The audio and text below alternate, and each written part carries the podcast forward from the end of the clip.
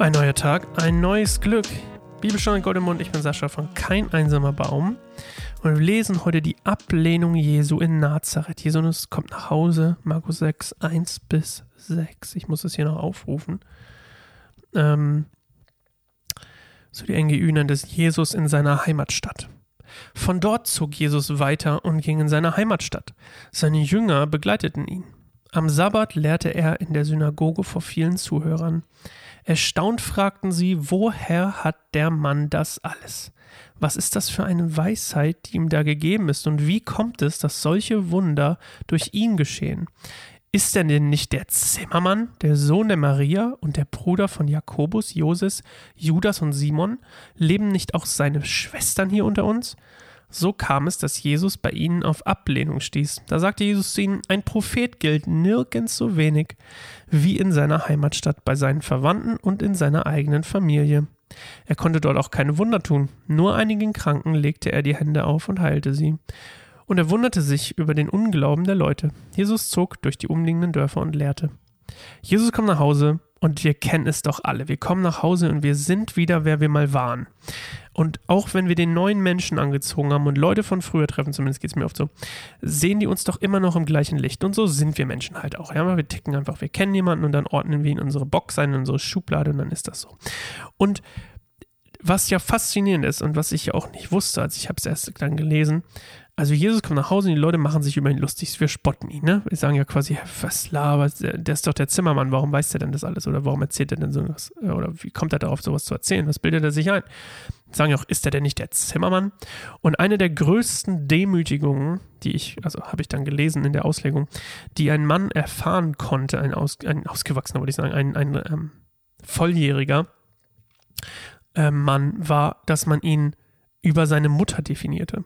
Und das war überhaupt nicht üblich in der jüdischen Kultur, wenn man jemanden ernst genommen hat. Man hat es immer über den Vater gemacht oder halt über ihn selbst. Und die sagen quasi hier, der Sohn der Maria. Sie, sie degradieren ihn quasi einfach nur als den Sohn der Maria.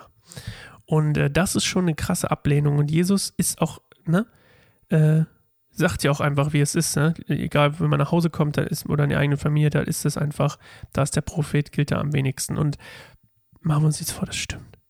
Es stimmt einfach übrigens. Das liegt an den Boxen, weil man einfach Menschen anders erlebt, als man sie einfach mal kurz erlebt. Und dann nimmt man sie vielleicht ernster, wenn man sie mal kurz erlebt und das Gefühl hat, da springt irgendwas mit. Weil sonst ist es oft einfach zugepflastert, unser Eindruck von Menschen, ähm, den wir haben, wenn wir sie öfter sehen. Dann haben wir halt unser Bild und dann hat es irgendwie auch eine Nuance, die vielleicht nicht unbedingt spirituell ist. Und ähm, so ist es. Und er konnte dort keine Wunder tun. Das finde ich auch faszinierend. Er kann dort. Ich verstehe nicht, warum das da steht. Und ich habe es auch nicht ähm, ganz verstanden. Ich tendiere zu der Annahme, die Leute hatten so wenig Glauben, dass er dort keine Wunder tun müssen, konnte, weil ja aus dem Glauben heraus die Wunder geschehen. Das wäre jetzt meine Interpretation dahinter.